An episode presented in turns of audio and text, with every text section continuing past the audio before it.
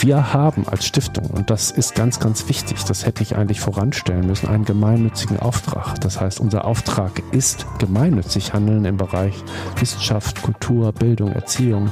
Die Stiftung hat ein Vermögen, das sind die Aktien, und aus den Erträgen dieses Vermögens bedienen wir unseren Auftrag.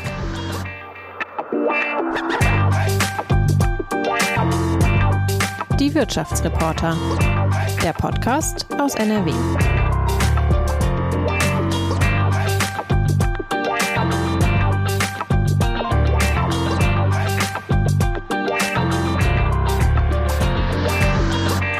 Hallo und herzlich willkommen zu einer neuen Podcast-Folge von Die Wirtschaftsreporter. Mein Name ist Ulf Meinke und bei mir ist Volker Troche, Vorstandsmitglied der Krupp Stiftung. Schön, dass Sie bei uns sind, Herr Troche. Hallo, Herr Meinke. Die Alfred Krupp von Bohlen und Halbach Stiftung ist eine ganz besondere Institution im Ruhrgebiet, um die sich viele Geschichten und Mythen ranken und die auch heute noch Einfluss hat auf einen der großen deutschen Konzerne, auf ThyssenKrupp. Gegründet wurde die Stiftung im Jahr 1968 vom letzten Alleininhaber der Firma Krupp, Alfred Krupp von Bohlen und Halbach. 1968, das ist nebenbei bemerkt auch das Geburtsjahr unseres Gastes Volker Trocher. Korrekt. Die Stiftung startete, indem Alfred Krupps Vermögen auf sie überging. Und heute ist die Stiftung zwar nicht mehr wie zu Beginn Alleineigentümerin von ThyssenKrupp, aber immerhin noch die mit Abstand größte Aktionärin. Volker Troche gehört seit zehn Jahren dem Vorstand der Krupp Stiftung an. Sein Büro befindet sich in einem Nebengebäude auf dem Gelände der historischen Villa Hügel in Essen. Und 1999 hat er als persönlicher Referent des langjährigen Stiftungschefs Berthold Beitz angefangen. Seit 2012 ist er im Vorstand und ich behaupte mal, kaum jemand kennt die Stiftung so gut wie Herr Troche, auch wenn er das jetzt vielleicht aus Höflichkeit oder Understatement bestreiten würde. Da ist schon was dran, aber es gibt natürlich auch noch andere, die äh, gute Einsichten haben und Übersichten. Herr Troch, wir haben uns schon vor einigen Wochen zu diesem Podcast verabredet und ähm, jetzt sprechen wir ausgerechnet in einer Zeit, in der wieder Krieg ist in Europa. Der schreckliche Angriff von Putins Armee auf die Ukraine lässt uns alle nicht los. Wie erleben Sie diese Tage? Ähm, ich bin ja Jahrgang 68, das haben Sie gesagt. Und wenn Sie dann nach vorne schauen, 68er Kinder sind in den 80er Jahren ähm, erwachsen geworden. Ähm, das, was ich erlebe jetzt, das, was ich fühle, das ist so ein bisschen ähm, ein Déjà-vu von einem Lebensgefühl. Äh, die 80er Jahre waren geprägt politisch vom Kalten Krieg, von einer atomaren Bedrohung, von Aufrüstung im Übrigen. Äh, ich habe in Hannover gelebt, an einem großen Marktplatz und da waren Demonstrationen gegen den NATO-Doppelbeschluss. Äh, da waren amerikanische Journalisten, die berichteten live und das alles hat sich mir als etwas sehr ja, beängstigendes vermittelt und ein wenig kommt dieses Gefühl gerade zurück in den äh, 68er oder 60er Jahren, da gab es Social Media noch nicht. Ähm, ich erlebe es so, dass ähm, die Bilder irgendwie sehr nah an uns rankommen. Also man kann ja alles quasi äh, gefühlt wie in Echtzeit sehen, ein verzweifelt äh, oder kämpferischen Präsidenten Zelensky, die Klitschkos, die sich melden, äh, Bilder von toten und zerstörten Wohnblocks. Ähm, Lassen Sie äh, diese Bilder auch an sich rankommen? Äh, treibt Ihnen das vielleicht mal auch die Tränen in die Augen? Ähm, ja, ähm, ich lasse die an mich rankommen, aber nur bedingt. Ähm, ich gucke kein Fernsehen, wenn es den Fernseher überhaupt noch gibt. Äh, aber äh, ich schaue mir also ganz wenig Nachrichtensendungen an. Ich äh, gehe natürlich auf die Seiten, die mich informieren, Spiegel Online, CNN etc. Dort sind natürlich auch bewegte Bilder zu sehen, aber da muss ich ehrlich gestehen, nur sehr bedingt schaue ich da rein, weil es mich angreift. Ähm, diese Transparenz des Bösen, kann man ja sagen, die also so eine merkwürdige Allianz zwischen Berichterstattung, aber auch Voyeurismus äh, etc. bedient, das halte ich für zwiespältig ähm, und es greift einen an. Das ist sicherlich etwas anderes als in den 80er Jahren. Die Bilder sind live, die Bilder sind real, die Bilder sind ähm, sehr eindrucksvoll ähm, und ähm, das lässt einen nicht kalt. Wir sind ja Menschen mit Augen und gehen erstmal visuell durch diese Welt und äh, das, was da passiert, ist fürchterlich. Also man muss sich auch ein bisschen schützen. Sie sind Jurist, ähm, haben unter anderem europäische Rechtspraxis studiert. Ähm, haben Sie sich schon äh, mal mit der Frage befasst, ob äh, Putin ein Kriegsverbrecher ist? Also strafrechtlich nicht. Ähm, so aus dem Bauch heraus äh, würde man sagen, na sicherlich, äh, die Befehle kommen von ganz oben, er weiß, was er tut. Also man äh, stempelt ihn ja schnell als Irren oder Wahnsinnigen ab. Juristisch wäre das ein Einfallstor für äh, das Fehlen von Schuld. Das, glaube ich, ist nicht der Fall. Er weiß, was er tut. Insofern ähm, handelt er mit Vorsatz und ich glaube auch, dass die Befehlslinien so sind, dass man ihn in jedem Fall eine ja, ich sag mal, Mittäterschaft äh, unterstellen kann. Man würde wahrscheinlich juristisch von einem mittelbaren Täter sprechen, der, äh, weil er nicht selbst die Waffe in die Hand nimmt, ähm, trotzdem beteiligt ist. Ähm, ich hoffe, dass es da auch zu einem Verfahren kommt eines Tages, was Gerechtigkeit herstellt, was auch in gewisser Weise eine Strafe darstellt. Aber das ist etwas, was man nur hoffen kann, das liegt noch in weiter Ferne. Ich weiß nicht, wo das Ganze endet. Ich spreche das Thema auch deshalb an, weil sich die Stiftung ja ähm, gerade jetzt auch wieder mit dem Nationalsozialismus befasst und auch mit der Geschichte ihres Stifters. Ähm, Alfred Krupp, ähm, der ja nach dem Zweiten Weltkrieg bei den Nürnberger ähm, Prozessen auch als Kriegsverbrecher verurteilt worden ist. Vor wenigen Tagen haben sie ein Rechercheprojekt vorgestellt. Der Marburger Geschichtsprofessor Eckhard Konze soll im Auftrag der Stiftung das Verhältnis von Alfred Krupp zum Nationalsozialismus beleuchten. Warum haben Sie dieses äh, Projekt angestoßen? Wir sind eine Stiftung, die den Namen Alfred Krupp von Brunn und Halbach trägt, in voller Gänze. Also nicht nur Krupp Stiftung, sondern Alfred Krupp von Brunn und Halbach Stiftung. Ähm, das heißt, wir sind in gewisser Weise mit unserer Institution personifiziert, mit einer historischen Figur in allen Facetten. Und eine Facette ist die Verwicklung im Dritten Reich, eine Facette ist äh, der Eigentümer eines Unternehmens, was Waffen produziert hat, profitiert hat vom Zweiten Weltkrieg und der eine irgendwie geartete Haltung zum Nationalsozialismus gehabt haben muss. Ob es eine Art von Opportunismus war, ob es eine Art von Bekenntnis war zu dieser Ideologie. Da gibt es Fragen, die man heute noch stellen kann oder wieder stellen kann, sage ich mal. Jede Generation stellt auch die gleichen Fragen an die Geschichte neu und die Perspektiven, die Bewertungen ändern sich. Und ich glaube, es gibt keinen falschen Zeitpunkt, das zu tun. Es gibt aber auch nicht den richtigen Zeitpunkt. Es gibt halt Zeitpunkte, in denen man sich diesen Fragen stellt und in denen man Mittel und Wege führt, um Antworten zu finden. Und ähm, eine Antwort ist eine Recherche anzustellen und Quellen aufzudecken, die wir vielleicht bis dato noch nicht kennen das Verhältnis der Wirtschaft zu einem Regime und die Frage, wie sich Unternehmer verhalten sollten, wenn die Freiheit in Gefahr ist. Ähm, diese Themen, die wirken ja gerade auch wieder überaus aktuell. Wir sehen, wie sich viele Unternehmen aus Russland zurückziehen. Ähm, wie ist Ihre persönliche Meinung? Ist es äh, wichtig, dass Unternehmen auch moralisch Positionen beziehen, also dass sie auf eine Art auch politisch agieren sollten? Definitiv. Also das ist ja jetzt nicht äh, erst durch äh, den Ukraine-Krieg äh, aktuell geworden.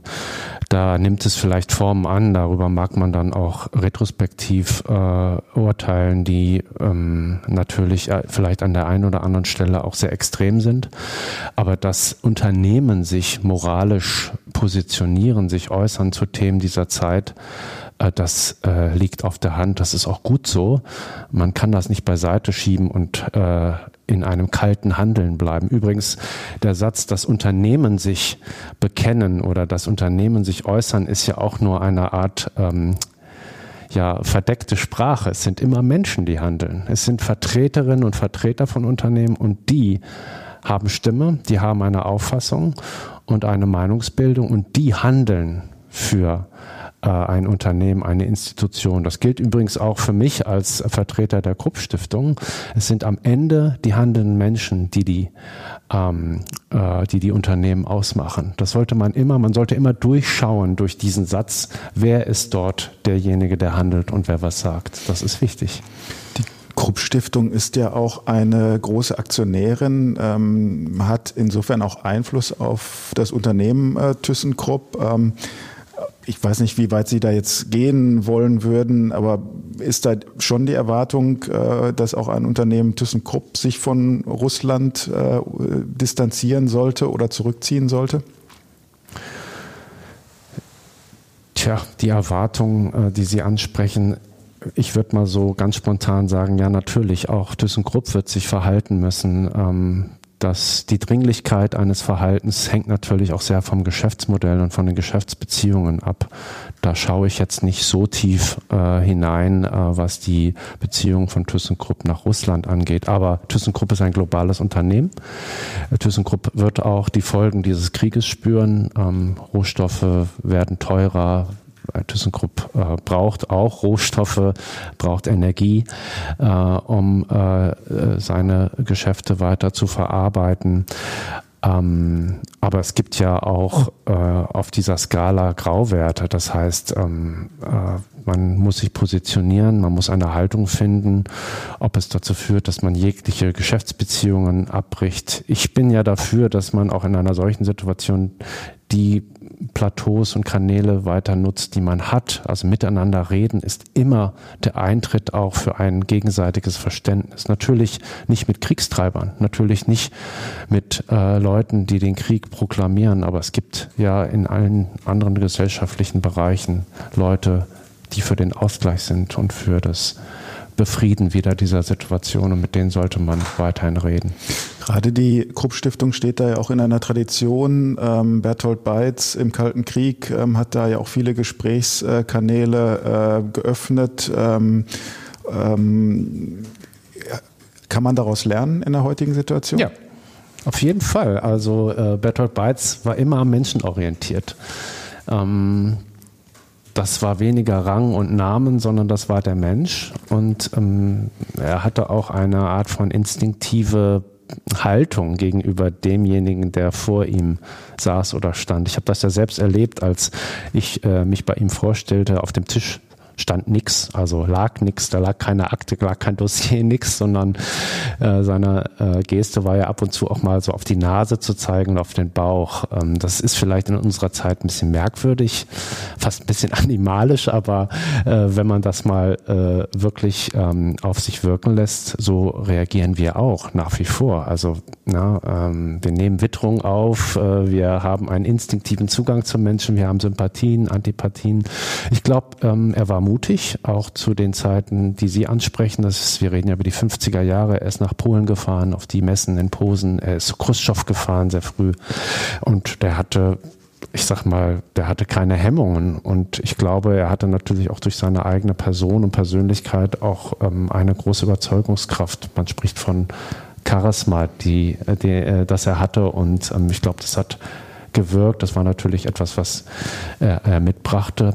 Aber dem Menschen begegnen, sich mit ihnen unterhalten über Klischees und ähm, vorgegebene Muster hinweg, ich glaube, das ist ein Vorbild. Die Stiftung hat ja auch ähm, Osteuropa-Programme, glaube ich, wenn ich richtig ja. informiert bin. Ähm, hat auch äh, Programme, die äh, in die Vereinigten Staaten äh, reichen. Aber wenn man jetzt äh, äh, gen Osten blickt, ähm, kann man diese Programme als Stiftung im Moment aufrechterhalten oder äh, da die Brücken einreißen? Auch da, ähm, wir haben Stipendiaten in osteuropäische Länder geschickt. Ähm, das ist ein ähm, Programm, das nennt sich Metropolen Osteuropa. Äh, das sind Universitäten in Ungarn, in Russland, auch in der Ukraine, die äh, deutsche Studierende aufgenommen haben. Wir haben alle in gesamten osteuropäischen Ländern aufgefordert, gebeten, mit Umsicht äh, äh, zurückzukommen. Ähm, wir haben mit unseren äh, Partnern, wir haben ja viele Kooperationspartner, die Rückreise organisiert und finanziert. Ähm, ich glaube, in solchen Situationen steht die Sorge um den Menschen an erster Stelle. Das ist bitter, äh, aber äh, das ist ja nicht das finale Ende eines solchen Programms, sondern es wird hundertprozentig der Tag und das Jahr wieder kommen, wo wir das wieder aufnehmen im Sinne einer einer Völkerverständigung, im Sinne eines Austausches in der Wissenschaft, in der Kultur. Davon bin ich überzeugt. Sie sind die Krupp-Stiftung, Sie sind nicht die ThyssenKrupp-Stiftung, das ja. ist völlig klar. Ähm, aber trotzdem wollte ich einmal nochmal auf äh, ThyssenKrupp zu sprechen äh, kommen. Man hat ja da gesehen, äh, nach Kriegsbeginn sind sofort die Aktien der Rüstungskonzerne in die Höhe gegangen und es waren nicht nur Rheinmetall oder Kraus Maffei, die höhere Aktienkurse da gesehen haben, sondern auch ThyssenKrupp. Äh, und äh, das hat auch damit zu tun, dass äh, ThyssenKrupp äh, beträchtliches Rüstungsgeschäft hat mit der Sparte Marine Systems. Da werden U-Boote gebaut, Fregatten und Korvetten. Ähm, passt ein solches Geschäft eigentlich ähm, zu einem Unternehmen mit der Geschichte, äh, die ThyssenKrupp mitbringt? Ja und nein. Auf der einen Seite ähm, kommt ThyssenKrupp eben aus einer, aus einer unternehmerischen Historie, wo es immer Berührung damit gab. Ähm, und natürlich das Nein, das reflektiert ein wenig unsere Zeit, wo wir uns alle wünschen, dass äh, keine Waffen mehr produziert werden müssen, wo wir uns alle wünschen, dass keine Waffen ähm, Teil eines Geschäftsmodells äh, sind aber man muss das differenziert sehen. Äh, und ThyssenKrupp liefert ja keine Waffen, um äh, kriegerische Auseinandersetzungen zu äh, betreiben, sondern letztendlich, ähm, das ist ja auch alles in einem Rahmen, einem gesetzlichen Rahmen, was nur Exporte erlaubt oder Produktion erlaubt, wenn auch die Bundesregierung ähm, zustimmt. Ähm, wir leben in einer Zeit in, einen, in einem Momentum der Geschichte, wo wir sehen, dass äh, Waffen zu den grausamsten Erfolgen äh, führen äh, können. Wir leben aber auch in einer Zeit, wo ein Bundeskanzler an einem Sonntagmorgen sagt, wir haben 100 Milliarden Sondervermögen für die Aufrüstung und das dient einem gewissen ähm, Ausgleich einer gewissen, jetzt bin ich wieder Kind der 80er Jahre, Abschreckung, dass man sich wehren kann gegen Angriffe einer Verteidigung äh, äh, auch von eigenen Werten. Und wenn es dazu Waffen braucht, dann ist das bedauerlich, aber ein Teil der Realität.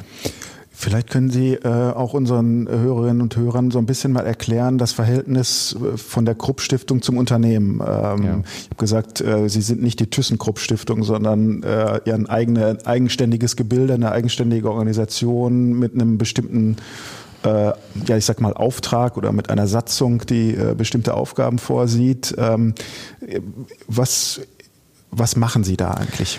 Das ist, ich finde das eine ganz wichtige Frage, auch wenn sie ein bisschen ähm, äh, ja ein bisschen ausführlicher eigentlich äh, danach äh, verlangt, äh, beantwortet zu werden.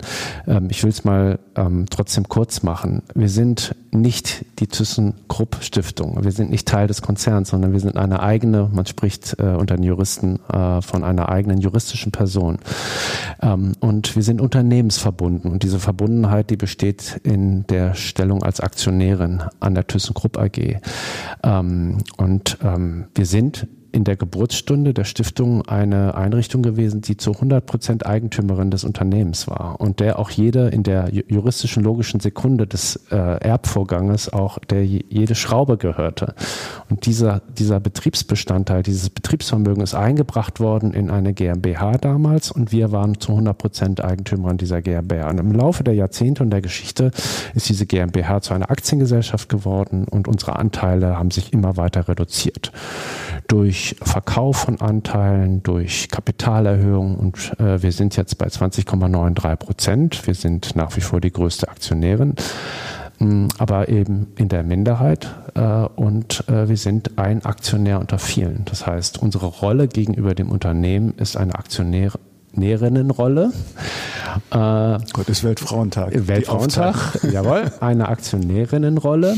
Äh, die Rechte und Pflichten sind äh, gesetzlich fixiert. Wir haben besondere Rechte. Das gilt für das Entsenderecht. Einen sogenannten Sondervorteil haben wir auch, der historisch bedingt ist. Aber wir sind eben nicht das Unternehmen, sondern nur unternehmensverbunden. Wir haben als Stiftung, und das ist ganz, ganz wichtig, das hätte ich eigentlich voranstellen müssen, einen gemeinnützigen Auftrag. Das heißt, unser Auftrag ist ist gemeinnützig handeln im Bereich Wissenschaft, Kultur, Bildung, Erziehung, Medizin.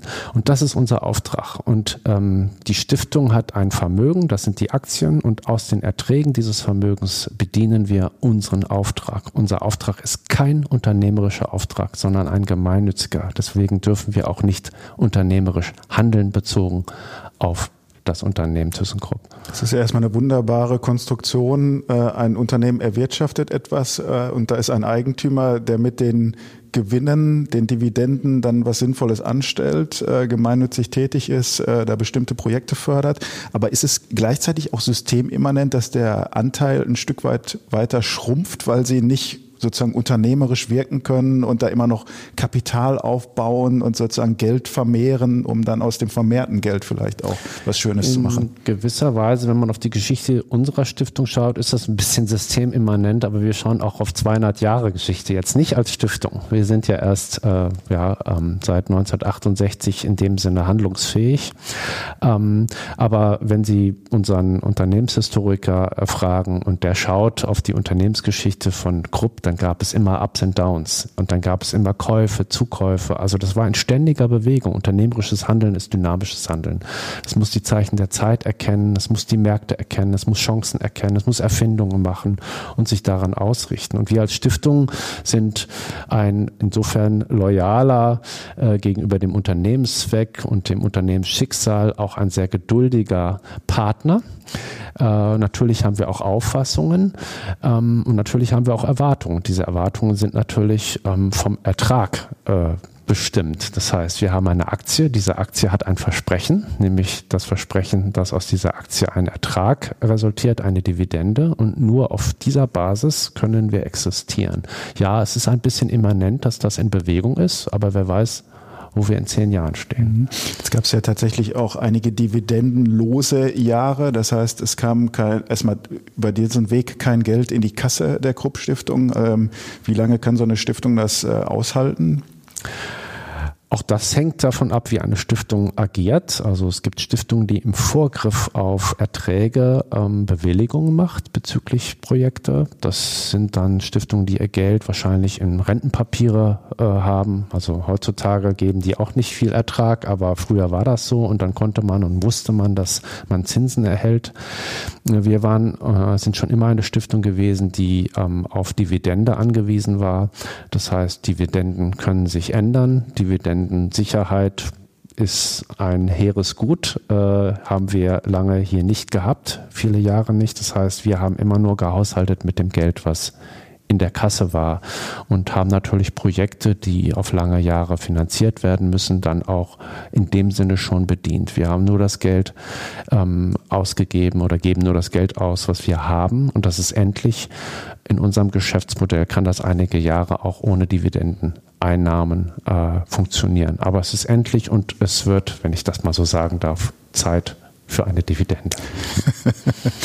Jetzt ähm, hat man der Stiftung ja mal vorgeworfen, sie macht zu viel äh, in Bezug aufs Unternehmen. Mal hat man ihr vorgeworfen, sie macht zu wenig äh, in Bezug aufs Unternehmen. Das ist äh, ähm, sozusagen auch da äh, bestimmten Schwankungen äh, unterlegen. Vielleicht können Sie mal ähm, erläutern, wa warum Sie so handeln, wie Sie handeln äh, und sich nicht immer, sage ich jetzt mal, auch einmischen in das, was das Management da macht. Ne? Ja, das ist ähm, also erstmal handeln wir gemeinnützig. Äh, das ist der Maßstab unseres Handelns. Wenn die Prüfer kommen, von außen, die ähm, Betriebsprüfer, die schauen erstmal, ob wir eben gemeinnützig handeln. Das ist unser Hauptzweck, das ist unser, unser, unser Auftrag. Ähm, natürlich als unternehmensverbundene Stiftung sind wir in diesem ganzen Umfeld der ThyssenKrupp AG immer auch ein Player, der ähm, je nachdem, wie es dem Unternehmen geht, auch bestimmte Fragen sich stellen muss. Äh, Verantwortung, eigenes, eigene Ideen etc. Ich habe das ja erklärt. Äh, das darf man äh, eben in dem Sinne nicht zum Teil seines Handelns machen. Und der Kapitalmarkt, der schaut auf einen Aktionär, auf eine Aktionärin, äh, wie die Stiftung natürlich äh, auch ähm, immer mal wieder in, in einem anderen Licht. Einmal sind wir so eine Art äh, Bremsklotz für einen neuen Investor, ja, weil wir als Stiftung da sind, wo wir sind. Und für andere äh, Betrachtungswinkel sind wir aber auch ein Garant wir sind kein ähm, Aktionär, der heute reingeht und morgen verkauft, sondern wir sind äh, ein zuverlässiger ähm, Garant und, äh, äh, und das kann auch von Vorteil sein für ein Unternehmen. Also Sie haben das schon richtig beschrieben. Das ist ein Vexierspiel. Das hängt etwas ab von der ja, Lage des Unternehmens, ähm, aber ist in dem Sinne bestimmt nicht unser tägliches Handeln. Unser tägliches Handeln ist Gemeinnützigkeitshandeln. Und immer wenn wir auf unsere Aktien schauen, dann müssen wir sehen, dass wir im Rahmen unserer Rechte und Pflichten, äh, ähm, die das Aktiengesetz vorgibt, auch verantwortlich handeln Wenn Sie sagen, ähm, Sie handeln gemeinnützig, ähm, was, was sind das für Aktivitäten, die Sie da betreiben? Das sind wir nennen es Projekte, Vorhaben. Das sind vor allen Dingen Projekte, die äh, zum einen an uns herangetragen äh, werden, also sogenannte Anträge von äh, Vereinen, von ähm, Kommunen, von Museen etc., die ein Projekt haben. Ich glaube, Sie haben mal gesagt, Geld für einen Satz Fußballtrikots muss ja, immer noch ich weiß. da sein. der Herr Stenglein, der hat mich mal zitiert. Ich weiß, das stand dann am nächsten Tag äh, in der Zeitung. Das war zu einer Zeit, wo die Dividende auch, glaube ich, ausfiel oder es zurückging. Und ich habe gesagt, naja, ein Satz Fußballtrikots, Sie können sich gar nicht vorstellen, wie viele Anfragen wir dann bekommen haben. Ähm, das ist zum Beispiel, aber äh, so klein und äh, äh, nebensächlich das auch klingt, aber äh, für einen Fußballverein kann das das A und O sein. Also wenn Sie Jugendliche haben, die wollen in ordentlichen Trikots aufs Feld äh, laufen. Also insofern sind es auch manchmal ganz kleine Beträge, die einen hohen Effekt haben, die ähm, eine Wirkung zeigen und die die Menschen mitnehmen. Also ich gehe nochmal zurück auf das, was man von Herrn Beitz äh, lernen durfte. Den Menschen betrachten, auf den Menschen eingehen, eigentlich den Menschen auch da abholen, wo er steht. Und im Grunde genommen, das ist jetzt keine gemeinnützigkeitsrechtliche Definition, von innen betrachtet, von dem, was eine Gemeinnützigkeit ausmacht, ist es dann immer Arbeit auch an und mit und für die Menschen. Wir haben unglaublich facettenreiche Projekte. Mein Lieblingsprojekt sind die Schülerinnen und Schüler, die für vier Wochen ins Ausland geschickt werden, um ein Betriebspraktikum zu machen. Die kommen irgendwie ein Stück erwachsener und reifer zurück mit dem Blick von außen auf ihr Land. Ähm, das ist wunderbar. Also das ist zum Beispiel etwas, das läuft seit, ich glaube seit 1996, schon über 1000 Schülerinnen und Schüler haben wir in die ganze Welt geschickt. Ich finde es großartig zu Recht frag, hinterfragt so mancher dann ja auch mal, warum das oder warum jenes. Ähm, ja, haben auch die Germania äh, als Förderprojekt. Das wird dann ja immer gern als äh, äh, herausragendes Beispiel ja. auch äh, herangezogen. Ähm, warum ein Segelschiff? Das hat wiederum mit unserer Geschichte zu tun, mit der Segeltradition der Familie Krupp. Äh, die Frage, die uns äh, manchmal oder der Vorwurf, der uns sogar manchmal gemacht wird, wir würden willkürlich irgendwie fördern etc., der trifft nun gerade bei der Krupp Stiftung nicht zu. Äh, wir ähm, haben dadurch, dass wir sozusagen aus dem Hause, aus der Familie äh, äh, Krupps stammen. Ähm, wir haben so viele Anknüpfungspunkte. Allein schon der Standort, die Villa Hügel als Ausstellungsstandort. Äh, wir haben äh, Fotografie als ein Förderschwerpunkt bei uns, weil die Firma und die Familie viel fotografiert haben. Und wir haben ein Segelschiff. Das war das letzte Segelschiff in dieser Segeltradition, die Germania 6, die ist 1963 gebaut worden, entworfen worden. Alfred Krupp selbst war ja ein passionierter Segler war damals die modernste Segelyacht der Welt und sie existiert noch. Ist übernommen worden von der Stiftung.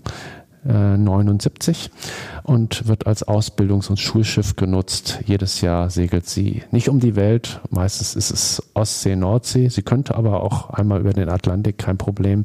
Und junge Leute kommen an Bord aus ganz unterschiedlichen Bereichen und lernen die Seemannschaft Entschuldigung, Seefrauschaft.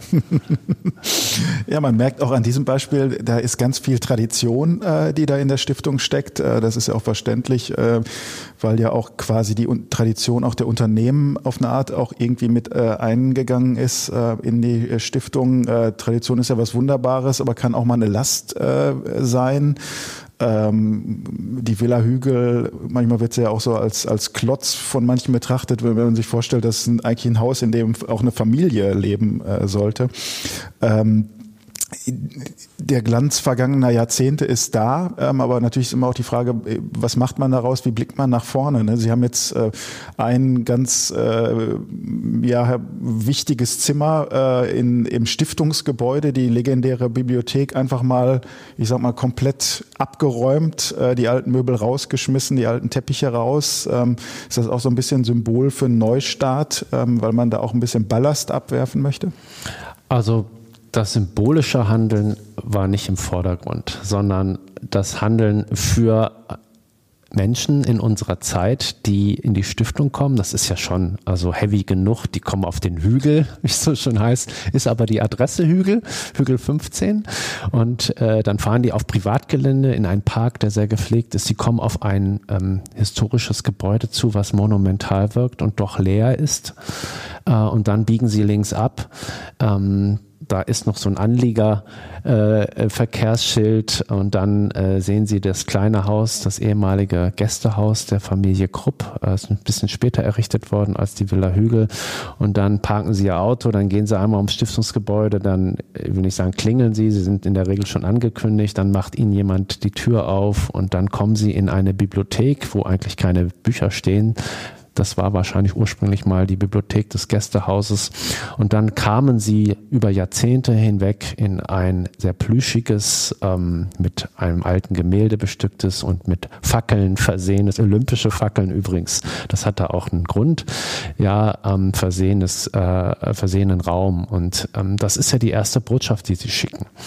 Und da kann man, das kann man alles, da war nichts zufällig in dem Sinne, sondern alles hatte seine Geschichte, alles hatte auch in dem Sinne Hand und Fuß, weil es aus einer Geschichte resultierte, aber die Botschaft als einer als eine Einrichtung, die im Hier und Jetzt auch arbeitet, an Menschen, die kommen mit aktuellen Themen, die war, glaube ich, ähm, nicht mehr richtig, sondern wir mussten in diesem Raum eine ähm, Gegenwart schaffen, die uns auch irgendwie wiedergibt, ohne das andere zu verhehlen. Das Gebäude bleibt das Gebäude. Äh, aber ähm, ich denke, den Menschen zu empfangen mit Dingen, die ihn verstören oder wo er sagt, was soll das denn?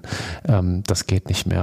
Ich glaube, das ist ein guter Beginn äh, einer Selbstbefragung, die wir schon längst in der Stiftung haben, in den letzten Jahren auch natürlich durch Frau Gater, die seit 2013 äh, dort ist, ähm, die natürlich auch äh, ja in dem Sinne auch äh, die Fragen unserer Zeit mitgebracht hat und wo wir vielleicht als, ich bin ja seit über 20 Jahren dabei, eine gewisse Betriebsblindheit an den Tag gelegt äh, äh, haben. Ähm, das ist notwendig und ich glaube, da werden wir auch in den nächsten Jahren ähm, noch einiges zu tun haben. Äh, man muss die Dinge befragen, die als ganz selbstverständlich bislang praktiziert wurden. Und das ist aber auch ein schöner Prozess. Wir haben jetzt, wenn ich das so auf diese Formel bringen äh, darf, Bilder statt Fackeln. Wir haben seit ein paar Tagen zwei Josef Albers äh, Quadrate dort hängen oder Studies äh, to Homage äh, to a Square, ähm, äh, die wir als Dauerleihgaben aus dem Museum haben und die machen eine wunderbare Bibliothek. Welches Bild schwebt Ihnen denn von der Stiftung vor? Also ähm, muss sich die Stiftung weiter verändern und wenn ja, in welche Richtung? Ähm, was, was kann man da modernisieren? Die Stiftung wird sich verändern. Äh, sie wird sich äh, schon durch äh, ja, personelle Veränderungen äh, weiterentwickeln. Äh, mein langjähriger Kollege, der Dr. Kempf, der die Förderabteilung äh, verantwortet und geleitet hat, der geht in diesen Tagen in den Ruhestand. Äh, wir werden äh, ab dem 1.5. Frau Mertens äh, bei uns haben, die mit mir dann den Vorstand bildet. die kommt aus Berlin, die kommt aus der Kunst. Die wird viele Dinge auch befragen, ähm, wie es sein muss. Und wir werden daraus auch sicherlich neue Akzente, neue Entwicklungen ähm, äh, ableiten und auch umsetzen. Darauf freue ich mich sehr. Es gibt immer die Menschen, wieder sind wir bei den Menschen. Die Menschen, die etwas sagen, die Menschen, die etwas betrachten, die Menschen, die etwas kommentieren. Die brauchen wir auch. Wenn junge Leute kommen, ähm, dann äh, steht alles erstmal auf dem Prüfstand. Wir haben seit über zwei Jahren eine äh, Leiterin der Kommunikation, die wirklich wirklich viel, viel umgewälzt hat bei uns, die uns in die neuen Medien geführt hat, die uns neue Bilder gegeben hat, die in einer fast so wie die FAZ irgendwann mal auch farbige Bilder in der Zeitung hatte, haben wir auch farbige Bilder jetzt auf unserer Homepage. Und das ist vielleicht für den einen oder anderen nicht so einfach, weil Gewohnheiten sind Gewohnheiten aber man soll kein, keine Angst vor dem Abschied von Gewohnheiten haben, wenn es denn auch ein Willkommen neuer Formate gibt. Und das muss auch für die Krupp-Stiftung weiterhin gelten. Ein neues Format ist ja auch Instagram. Äh, ja. Als das äh, plötzlich äh, so war, die Krupp-Stiftung auf Instagram auch noch mit der Farbe rosa, äh, da konnte man ja äh, erstmal nur staunen. Ähm, warum haben Sie sich für Instagram entschieden und nicht vielleicht für Twitter oder Facebook? Das war, glaube ich, das war, glaube ich, eine Frage bei der, bei der, äh, bei den Vorstellungsgesprächen damals, als wir die Kommunikationsleitung ähm, äh, ausgeschrieben haben. Wir haben tatsächlich gefragt, welche, welches äh, äh, digitale Format wir denn bedienen sollten. Twitter interessanterweise ähm, wurde von den meisten eigentlich einmütig abgelehnt. Ähm, das hat interessanterweise, obwohl Twitter, man könnte ja sagen, das ist alles das Gleiche, aber es ist nicht. Es, sind bestimmte Communities, die das betreiben und die das auch ähm, lesen. Und bei Instagram, das ist ja ein sehr bildmächtiges äh, ähm, Tool mit wenig Text. Ähm, da sind wir wieder bei den Bildern übrigens, Bilder des Krieges, aber auch Bilder äh, der Kultur, der Kunst etc. All das vermittelt sich heute durch äh, natürlich digitale Kanäle äh, sehr eindrucksvoll. Ähm, ja, es ist ein bisschen Entertainment. Es ist auch schnell. Es ist unkompliziert. Es adressiert viele junge Leute auch und das ist das, ähm, wo wir auch, äh, denke ich, einfach auch, vielleicht auch ein Defizit hatten. Äh, die Homepage ist noch sehr getragen, etwas von dem, was wir vielleicht auch an Behebigkeit haben. Äh, alles ist schön. Ich würde mal sagen, auch die Homepage ist gut gemacht, aber man musste sicherlich, äh, man sollte und man durfte an der Stelle sich erweitern und ich bin total happy darüber. Wir sind sogar schon einmal gehackt worden. Das ist jetzt kein schöner Vorgang, aber nun sagen wir mal so, wir sind in der Gegenwart angekommen und das auch sind Lehrstunden für uns, äh, die wir brauchen und aus denen wir ähm, sicherlich noch besser und schlauer werden äh, und aber auch unsere Grenzen sehen. Mhm in dieser besagten Bibliothek, ähm, die Sie verändert haben, äh, da befindet sich jetzt auch ein Schaukasten äh, und ähm, die äh, ihre Kolleginnen und Kollegen, die haben da auch äh, kleine persönliche Sachen reingestellt oder auch ähm, Sachen, die in Bezug für sie haben zur Stiftung. Ähm, sie haben da eine kleine Bronze äh, reingestellt, ein Reh, äh, das immer auf dem Schreibtisch von Bertolt Beitz stand. Darunter lagen Zettel mit seinem Tagesablauf. Was, warum haben Sie sich für dieses Reh entschieden? Ja, dieser Setzkasten, wie wir ihn nennen, das war damals eine äh, Schrankwand, die mit Türen verschlossen war.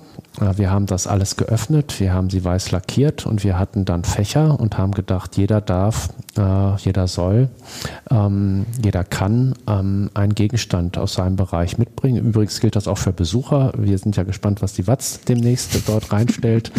ähm, und ähm, ja, ich habe natürlich äh, eben nicht lange überlegt, sondern ich habe auf die Gegenstände, die mir was bedeuten, ähm, geschaut und dieses Reh hat natürlich auch durch meine ähm, ja, durch meine Genese bei der Krupp Stiftung ähm, eine große Bedeutung. Es ist in der Tat der Briefbeschwerer, den Bertolt Beitz damals äh, bei seinem Abschied von der Iduna Germania in Hamburg, er war ja Chef eines Versicherungskonzerns, ähm, bekommen hat, als er dann zu Krupp ging, 19 53 von seinen Mitarbeiterinnen und Mitarbeitern. Äh, und der stand, dieser Briefbeschwerer stand immer auf seinem Schreibtisch, sonst nichts. In der Regel war da sonst nichts, sondern nur ein kleiner DIN A5-Zettel ähm, äh, mit den Terminen, mit den Telefonaten, mit den Besuchen, manchmal auch mit den äh, Werten seines Blutdrucks.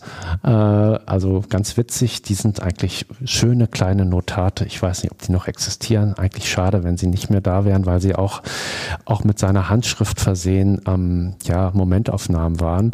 Und und dieses Reh bei diesem mächtigen Mann an diesem Schreibtisch vor dieser Bücherwand war etwas sehr Zartes, Zurückgenommenes, Kleines, Zierliches, Stilles. Im, Im, Grunde genommen das Stück Natur, was man sich reinholt in einer Bebilderung durch eine solche Bronze. Und ähm, ich will nicht sagen, dass er dass dieses Reh auch ab und zu mal Trost für mich war, weil da wurden die großen Themen gewalt und so weiter. Und die ganze Welt zog sich ja manchmal so bei Bertolt Beitz zusammen, auch die ganze Geschichte. Ein Jahrhundertmann wurde ja mal genannt. Und dann dieses kleine Reh, dieses, dieses stille Wesen auf dem Schreibtisch. Ich habe da viele, viele Male drüber nachgedacht, wie das so zusammenkommt. Für mich kommt es übrigens zusammen. Es ist sehr menschlich, dass man so eine Art mm, äh, Fixierpunkt hat in seinem Alltag. Ganz, ganz wichtig. Es ist wie ein Fenster, was man haben muss. Einmal rausschauen, einmal durchatmen. Dieses Reh wurde mir von seinen Töchtern nach dem Tod von Bertolt Peitz geschenkt. Ähm, ich war zutiefst berührt. Ich habe nicht danach gefragt, um Gottes Willen, zutiefst berührt. Ähm, und es steht jetzt da in einem Regal, nicht als Geschenk von Troche an die Stiftung, sondern als Dauerleihgabe. Ich nehme mir heraus, dieses Reh wieder mit nach Hause zu nehmen, wenn ich es brauche. Sehr schön. Vielen Dank für den Moment, Herr Trocher. Ähm, wir haben eine äh, kleine Tradition bei unserem Podcast. Ähm, äh, der Gast, der vorher bei äh, uns war, Marcel Winter, der Geschäftsführer des Bahnbetreibers National Express, hat eine Frage an Sie hinterlassen und das ist die folgende. Sie beschäftigen sich sehr viel beruflich mit dem Umbau und der Weiterentwicklung von Organisationen. Wie gehen Sie eigentlich als privater Mensch mit Veränderungen um? Da gibt es ja verschiedene Wege, an so etwas heranzugehen. Das wird mich persönlich mich mal interessieren. Puh, also erstmal vielen Dank für die Frage. Ich gehe damit musikalisch um. Ähm, was soll das heißen? Also man, äh, man meint ja, es gibt irgendwo an irgendeiner Stelle eine Wahrheit oder ein Ziel. Das ist auch in gewisser Weise wichtig, um ähm, sich zu konstruieren als Mensch. Aber ähm, in meinem Alter, wie gesagt, ich bin 53, ähm, lernt man auch, dass bestimmte Dinge eben nicht beeinflussbar sind. Und dann darf man den Körper nicht ähm, statisch machen, man darf nicht verharren, man darf nicht verkrampfen. Und ich finde Musikalität, und vielleicht sollte man noch ein draufsetzen, tänzerisch, ist eine Lösung und eine Losung für einen solchen Moment. Man muss Dingen auch zum Teil ausweichen. Dazu brauchen sie aber auch eine Körperbewegung, aber man muss Dinge auch adressieren und man muss irgendwie mit den Schwingungen einer solchen Veränderung mitgehen, sonst sind sie, glaube ich, verloren. Aber dieses musikalische oder das tänzerische hat auch eine unglaubliche Entlastungswirkung. Also ich glaube ja, es gibt ja diesen Spruch, wenn die Bienen nicht mehr leben, dann wissen wir, dass die Welt untergeht. Wenn der Mensch nicht mehr tanzen kann, dann wissen wir, dass sich da etwas auch dem Ende neigt. Tanzen Sie, tanzen Sie auch mit der Veränderung. Sehr schön, vielen Dank. Sehr herzlichen Dank für dieses Gespräch, lieber Herr Troche. Und äh, unseren Zuhörerinnen und Zuhörern danke ich auch für die Aufmerksamkeit. Äh, ich freue mich immer über Feedback, ähm, gerne auch auf äh, meinen Social-Media-Kanälen. Schreiben Sie da, was Ihnen aufgefallen ist zu unserem Gespräch, etwa auf Twitter, ähm, at Wolf Meinke oder bei LinkedIn. Und die Stiftung äh, finden Sie auf Instagram. Auch da ist, denke ich, Feedback ja. willkommen. Genau. Klicken Sie uns an, liken Sie uns. Wir freuen uns. Nochmals vielen Dank und bis zum nächsten Mal. Hat Spaß gemacht. Dankeschön, Herr Meinke. Ein Podcast der Walz.